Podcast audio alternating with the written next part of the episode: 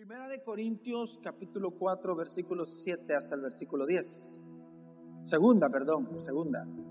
Segunda de Corintios. Léelo. Pero tenemos este tesoro en vasos de barro, para que la excelencia del poder sea de Dios y no de nosotros, que estamos atribulados en todo, mas no angustiados, en apuros, mas no desesperados, perseguidos, mas no desamparados, derribados, pero no destruidos, llevando en el cuerpo siempre por todas partes la muerte de Jesús, para que también la vida de Jesús se manifieste en nuestros cuerpos. Oramos, Padre, te damos gracias por habernos traído, Señor, esta noche. Muchas gracias. Señor amado, reconocemos que nuestra más grande necesidad es nuestra necesidad espiritual y solamente tus palabras son espíritu y son vida para mi espíritu. Por eso, Señor, te rogamos esta noche que abras nuestros oídos espirituales, que podamos recibir tu palabra con mansedumbre, Señor, para que seamos, Dios amado, transformados en nuestra manera de pensar y en nuestra manera de vivir. Te lo rogamos en el nombre de Jesús. Amén y amén. Quiero que leamos el verso 7 nada más. Dice, pero tenemos este tesoro en vasos de barro para que la excelencia del poder sea de Dios y no de nosotros. Amén. La gran mayoría de las personas están equivocadas en la percepción que tienen del Evangelio. Es más, hasta la mayoría de los cristianos están equivocados eh, de alguna manera en el concepto que tienen acerca del Evangelio. Por ejemplo, cuando usted evangeliza a una persona, cuando usted le habla del Evangelio a una persona, pareciera que lo que nosotros queremos es depositar sobre ellos cargas imposibles de poder llevar.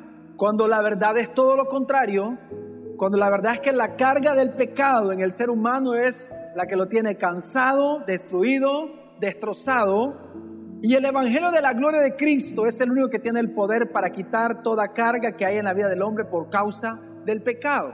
Normalmente cuando uno evangeliza a alguien le dice, no, es que hay cosas que yo no puedo dejar.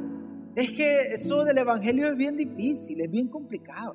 Ese es el pensamiento de muchas personas y es el pensamiento de muchos cristianos. Pero el Señor Jesús dijo, llevad mi yugo sobre vosotros y aprended de mí que soy manso y humilde de corazón. Y dice la Biblia que el yugo del Señor es fácil y ligera su carga. ¿Cómo es el yugo del Señor?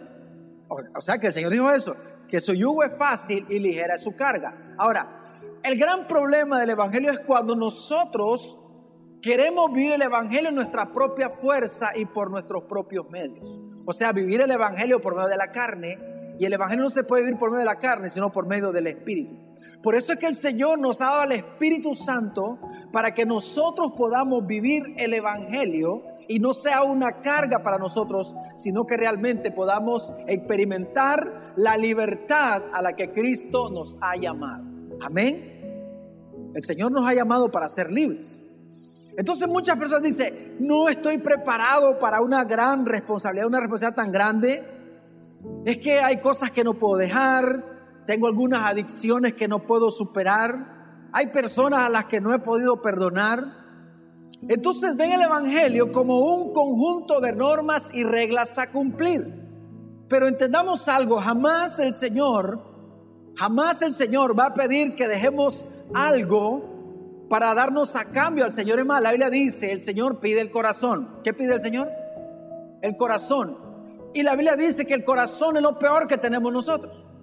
Porque dice que del corazón que salen los adulterios, las fornicaciones, los asesinatos, los homicidios, de ahí salen del corazón. Y eso dice, dame tu corazón. O sea que a cambio de lo peor que tenemos nosotros, Él nos da a lo mejor de Él, que es su Hijo Jesús.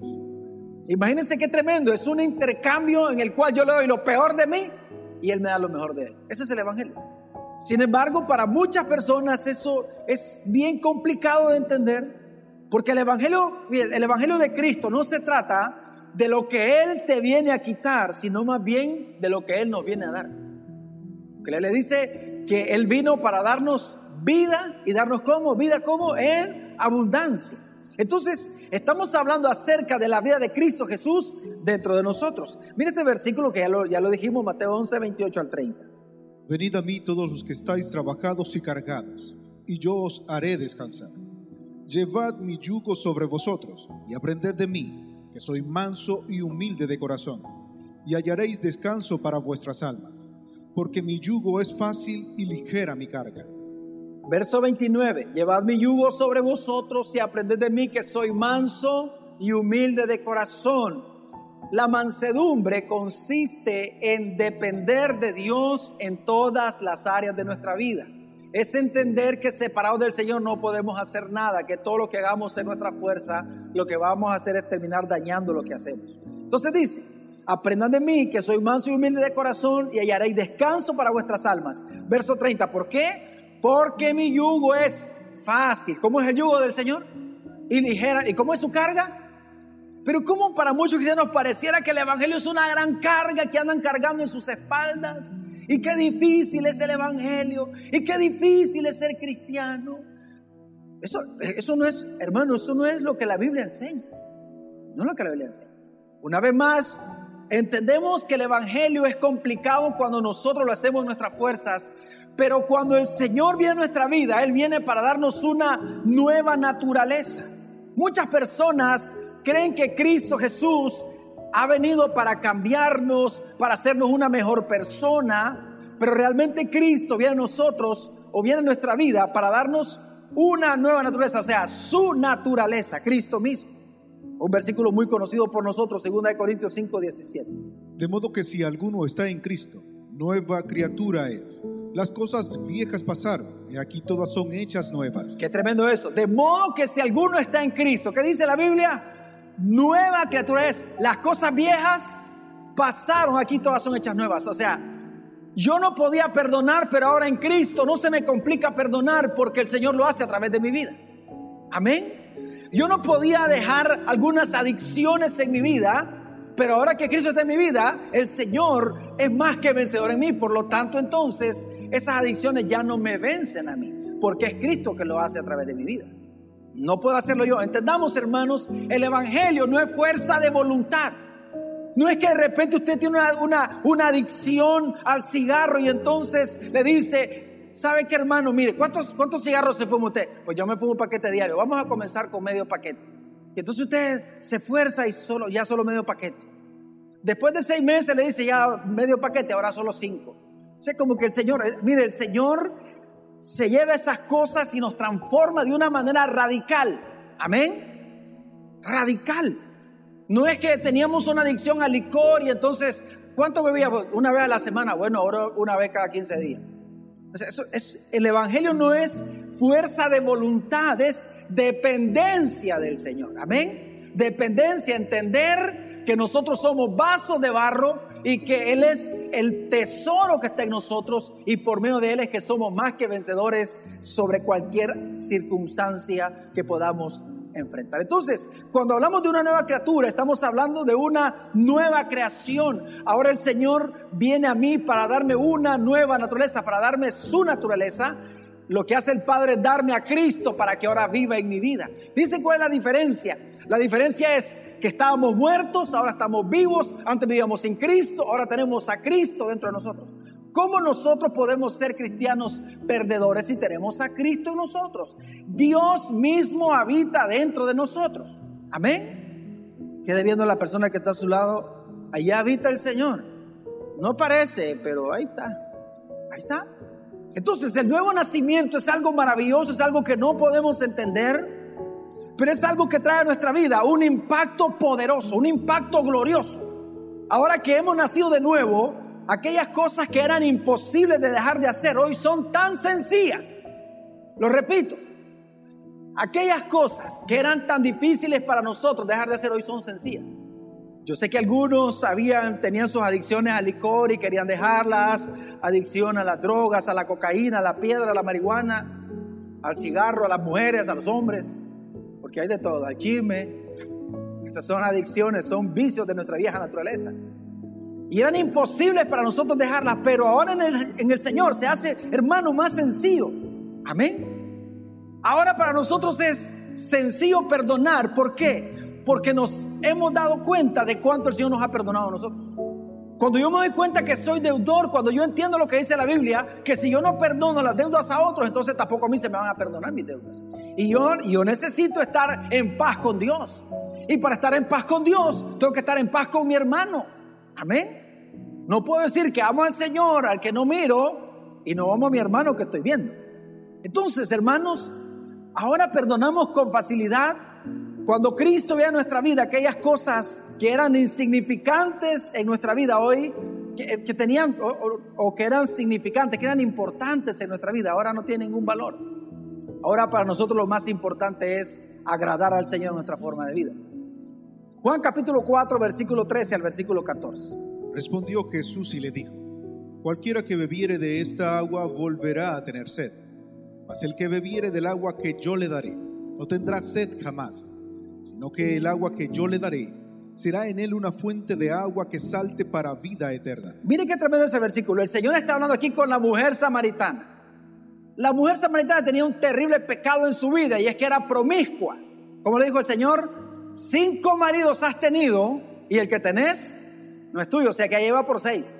Entonces el Señor le dice, la razón por la cual estás insatisfecha y has pensado que el hombre puede hacer algo por ti eh, eh, depositamos muchas veces nuestra confianza en las cosas de este mundo para que le den satisfacción. Hermano, las cosas de este mundo no pueden darnos satisfacción a nosotros. No pueden.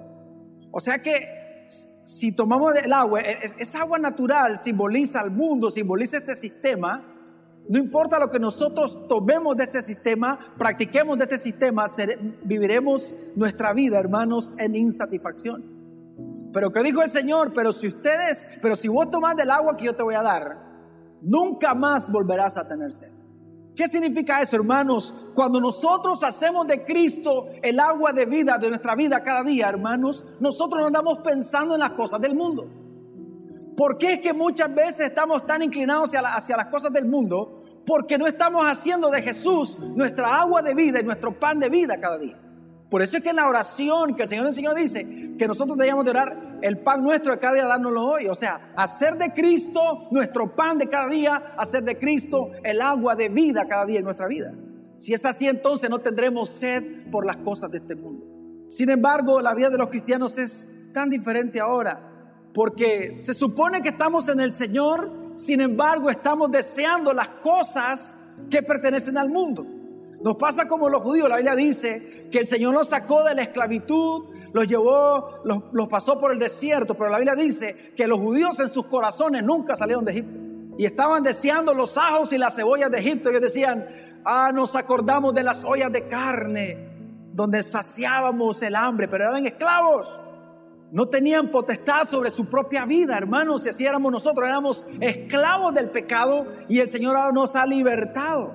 Por eso, hermanos, hoy las cosas que eran tan difíciles para nosotros de dejar, hoy son tan sencillas. Sencillas. ¿Qué adicciones tuvo usted en su vida? ¿Qué adicciones? Algunos hombres dicen las mujeres. Esa es una, esa es una adicción terrible. Hay hombres que son... Pero fíjense, cuando el Señor viene a nuestra vida, no es que esa fuerza de voluntad, no, no voy a ver otra mujer, no voy a chatear con otra mujer, no le voy a, no le voy a mandar solicitud a esa mujer, que está bueno que no lo haga.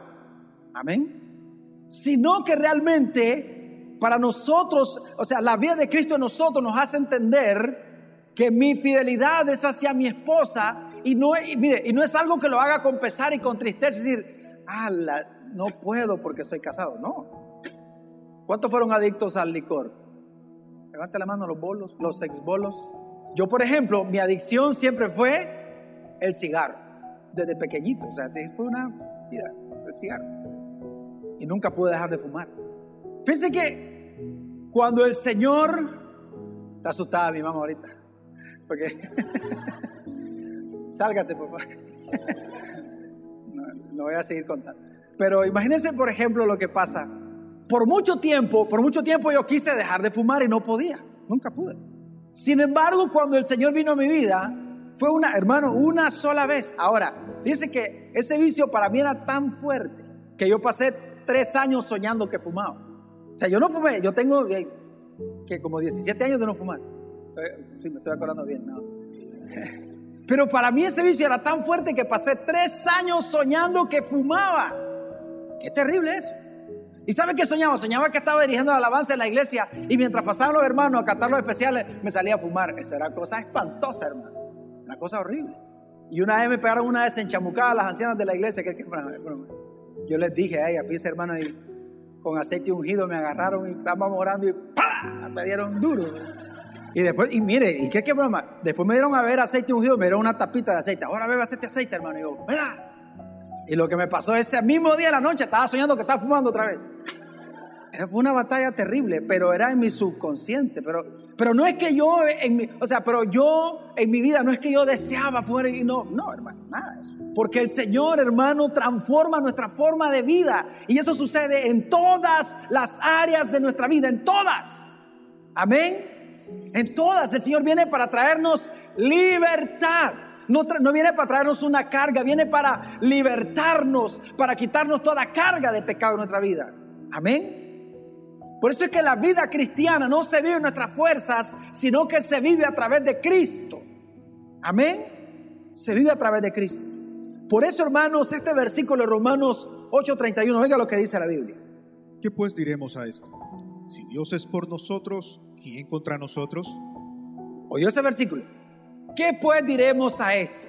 Usted ha escuchado que este versículo dice, si Dios es con nosotros, ¿eso no dice la Biblia?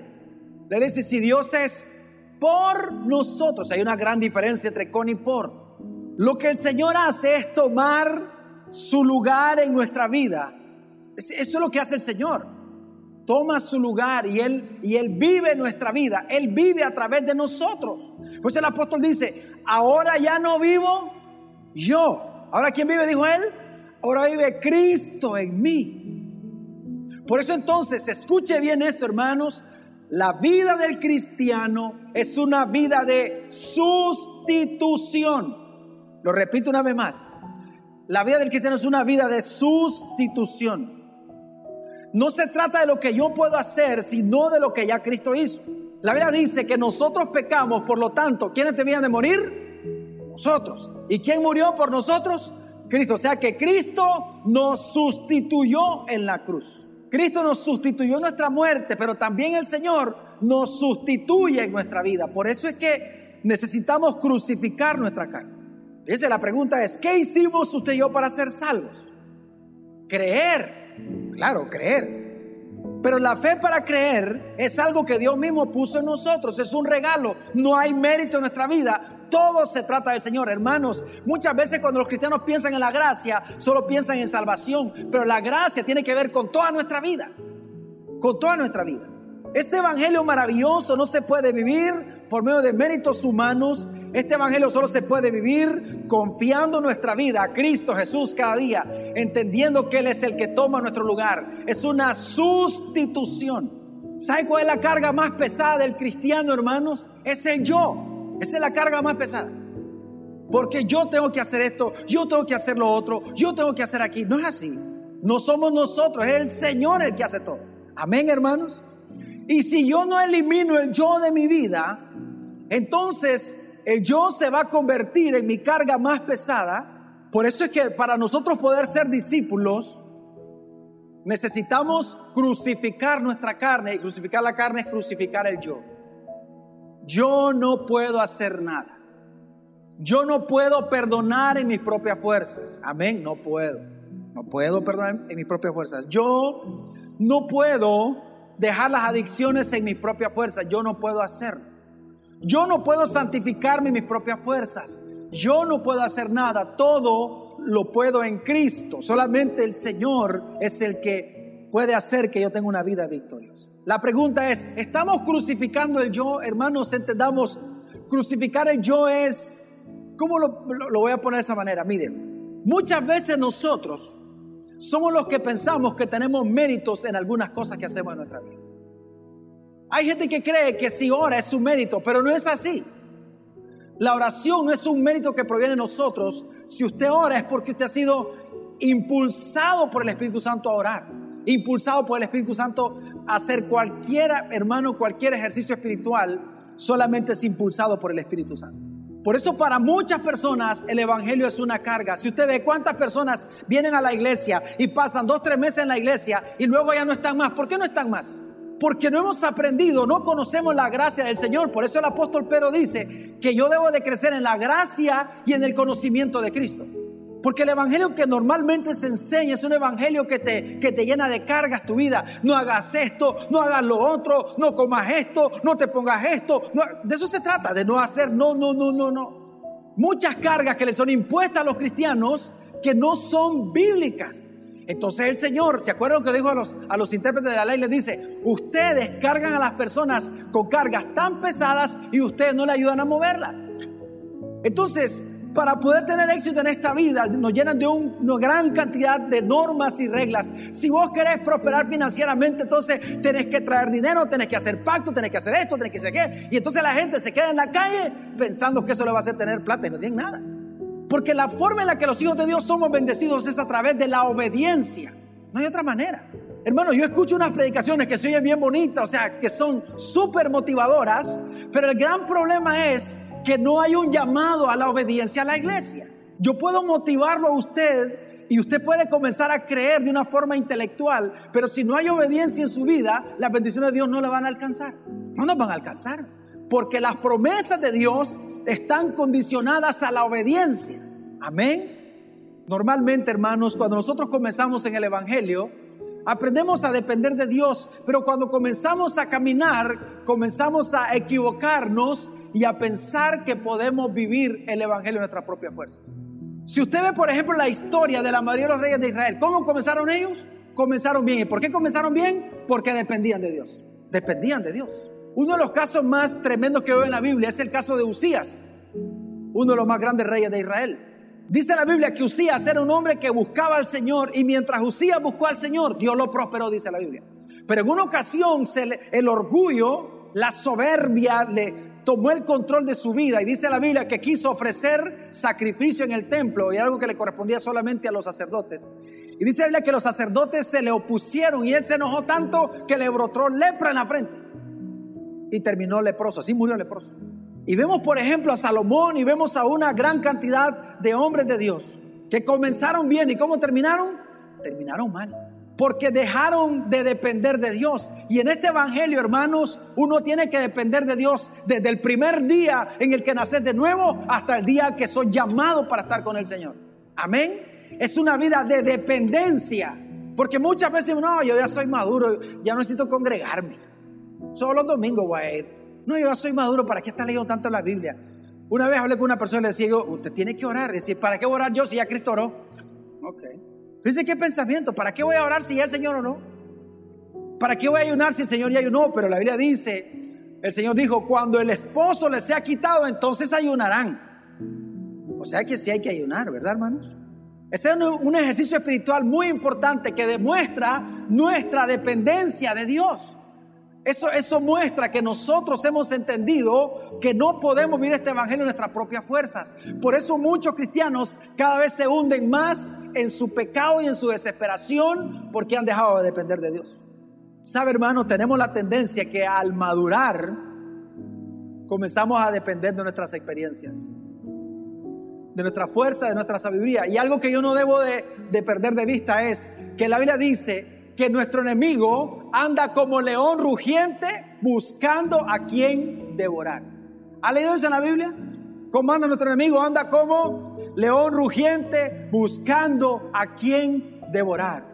¿Y sabe quiénes devora? A los que se, a los que se despreocupan por su vida espiritual.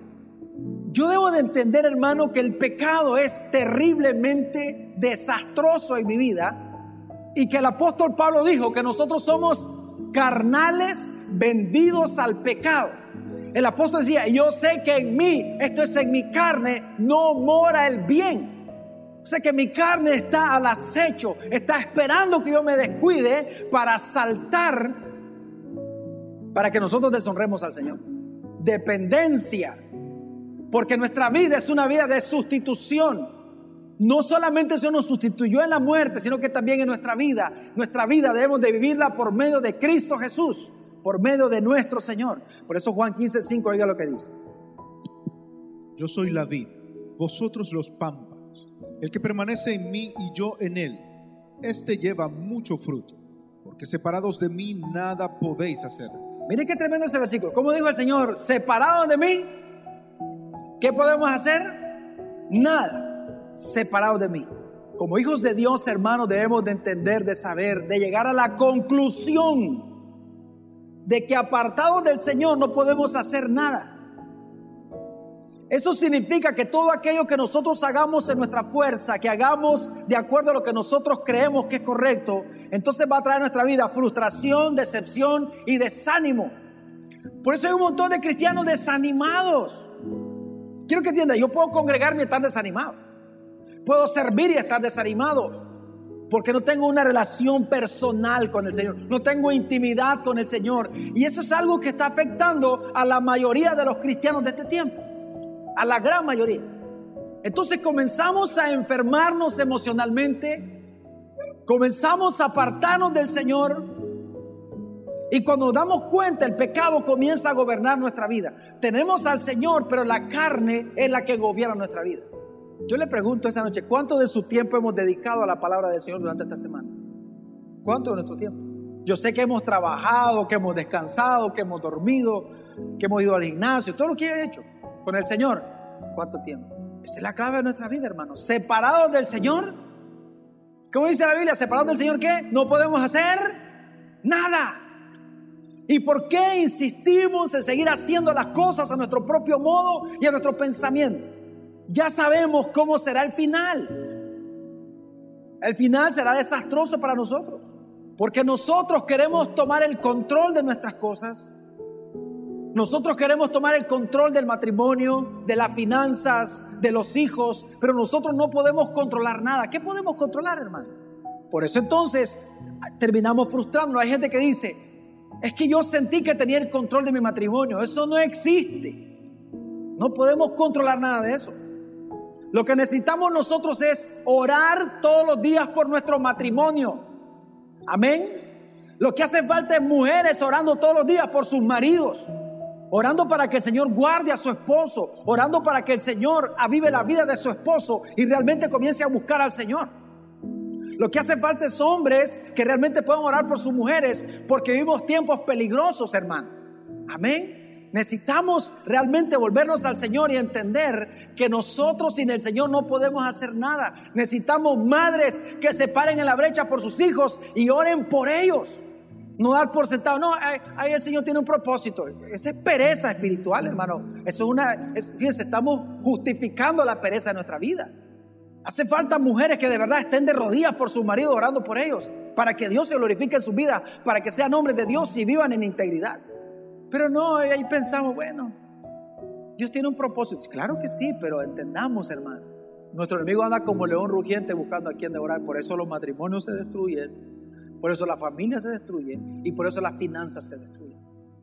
Porque estamos gobernando nosotros, no el Señor. Hermanos, entendamos algo, cuando yo, cuando hay situaciones que yo experimento